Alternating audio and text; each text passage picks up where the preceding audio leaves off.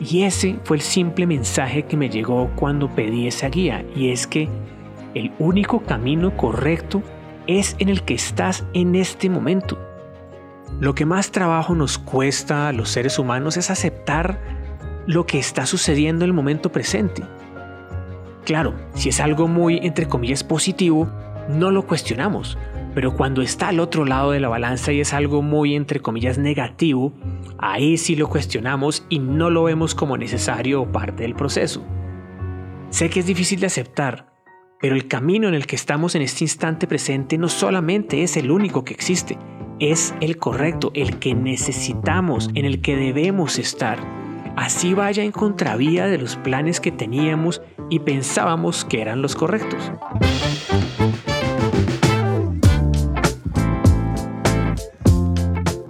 ¿Qué dicen parceros y parceras? Estamos llegando al final de otra semana más. Espero que para ustedes, así como ha sido para mí, haya sido una gran semana llena de retos y aprendizajes conscientes para seguir creciendo y hacer de nuestra evolución un estilo de vida, un propósito. Bienvenidos y bienvenidas a este podcast semanal donde les comparto, a partir de mis reflexiones en la semana, algunos aprendizajes para mejorar nuestra vida, darle más sentido y encontrar equilibrio entre nuestra vida personal, profesional y espiritual. Todo lo que en últimas nos lleve a una vida más ecuánime y con menos sufrimiento. Bienvenidos al podcast de Evo Life, donde la evolución constante se convierte en nuestro estilo de vida. Mi nombre es Juan Pablo Gaviria y ahora les voy a compartir mis aprendizajes de la semana.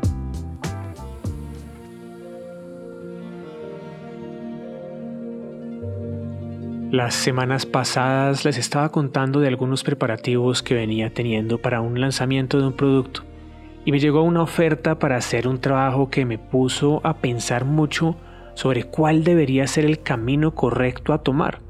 Uno me confrontaba con mi pasado y poner en pausa lo que venía haciendo y el otro era continuar el camino presente que tenía.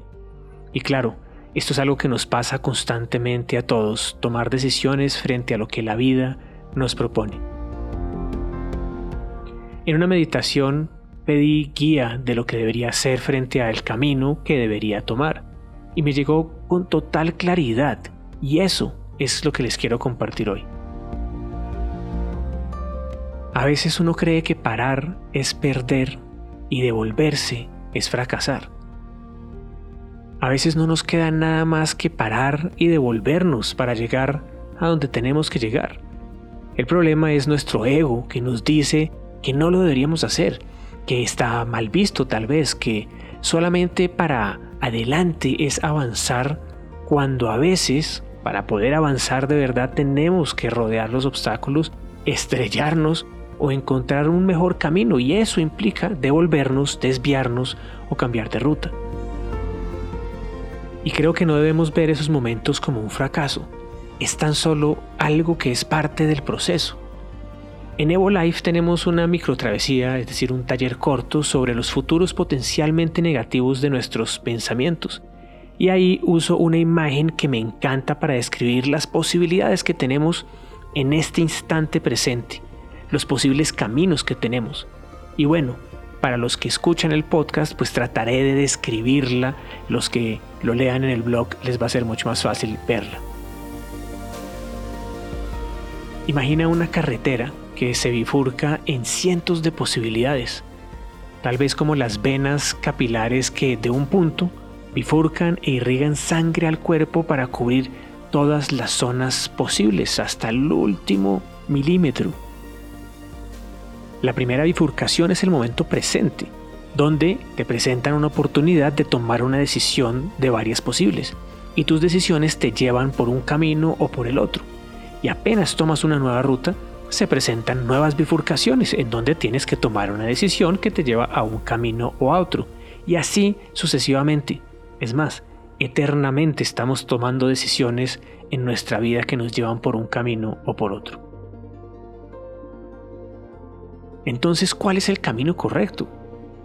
La pregunta que todos nos hacemos cuando se presentan nuevos caminos u oportunidades y dudamos, ante la duda, Decir cuál es el camino correcto es algo que nos puede carcomer y la conversación interna con nuestro ego pues no nos ayuda tampoco, porque el ego es como si nos dijera, ¿y si tomamos por este lado mejor? ¿Y si tomamos más bien por el otro? ¿Cuál será el resultado? ¿Y si fracaso por acá? ¿Y qué pensarán de mí si tomo por acá? Es más, es que este camino me da miedo y por este no me atrevo. Es que no debería hacerlo, no es correcto. ¿Y qué pasa si me equivoco? ¿O qué pasa si me quiebro? ¿O qué pasa si no me aman tanto como amo yo? ¿O si no me aceptan en ese grupo? Etcétera, etcétera.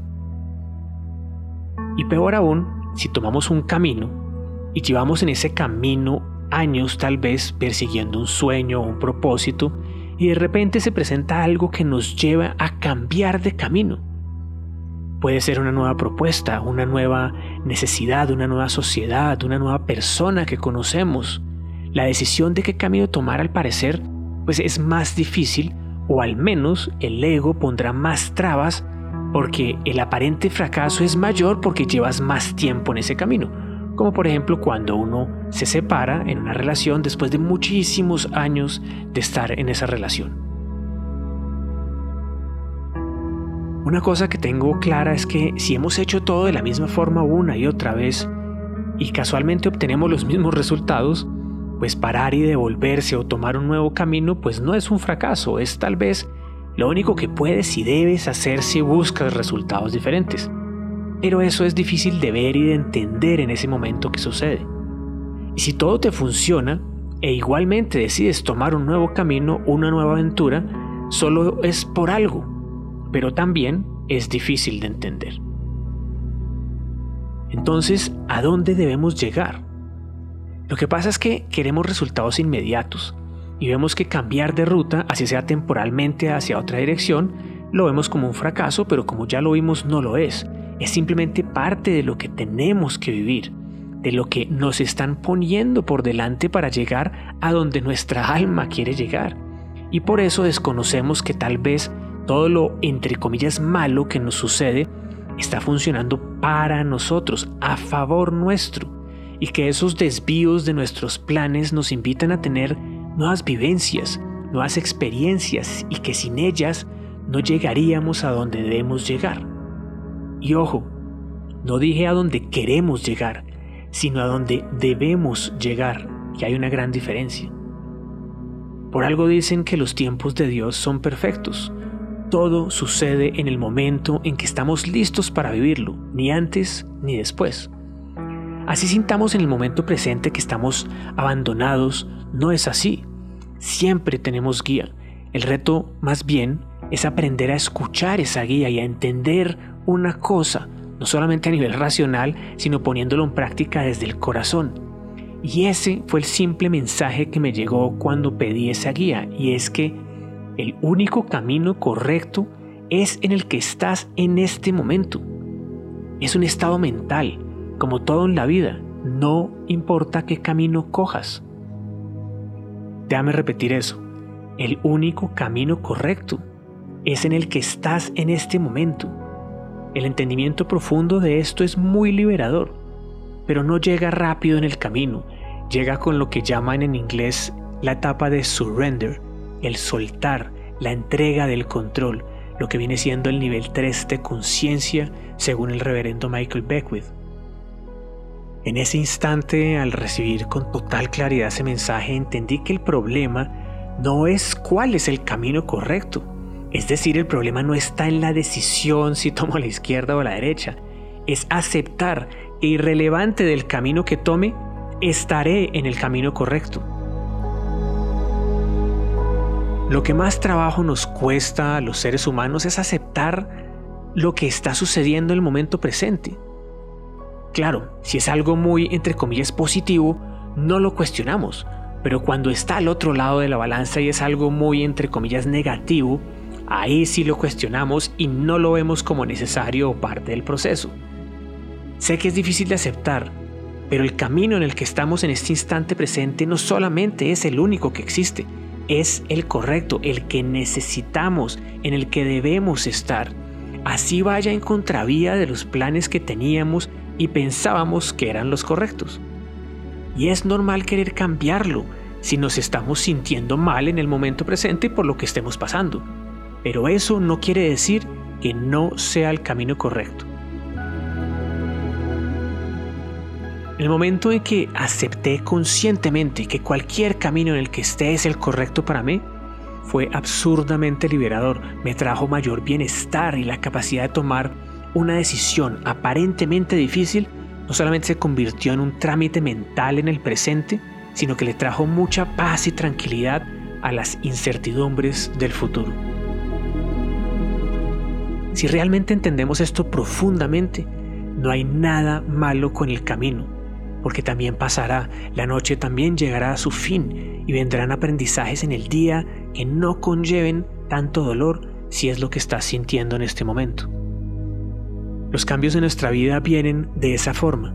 No podemos evolucionar sin problemas que nos lleven a aprendizajes. Y ese es el camino correcto.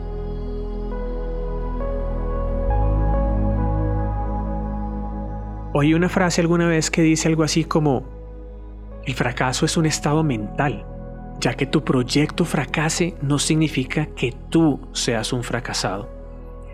Y ahí está la diferencia para sentirte bien en el camino. No hay nada malo contigo. El camino en el que estás es tan solo lo que necesitas para aprender algo que te llevará al siguiente nivel. Parcero, parcera, si llegaste hasta acá, no olvides por favor compartir este podcast y calificarlo en la plataforma en la que lo estés escuchando, para que así le pueda llegar a muchas más personas. Y si quieres profundizar mucho más en temas de desarrollo personal y espiritual, te invitamos a ser parte de la plataforma y de la comunidad de Evo Life para que puedas hacer más de 20 talleres en diferentes áreas de tu vida o hacer parte del club de meditación, de un mastermind, del taller El despertar de la conciencia y así puedas continuar evolucionando para ser una mejor persona todos los días. Como siempre, te mando un abrazo muy grande y nos vemos la próxima semana. Chao, chao.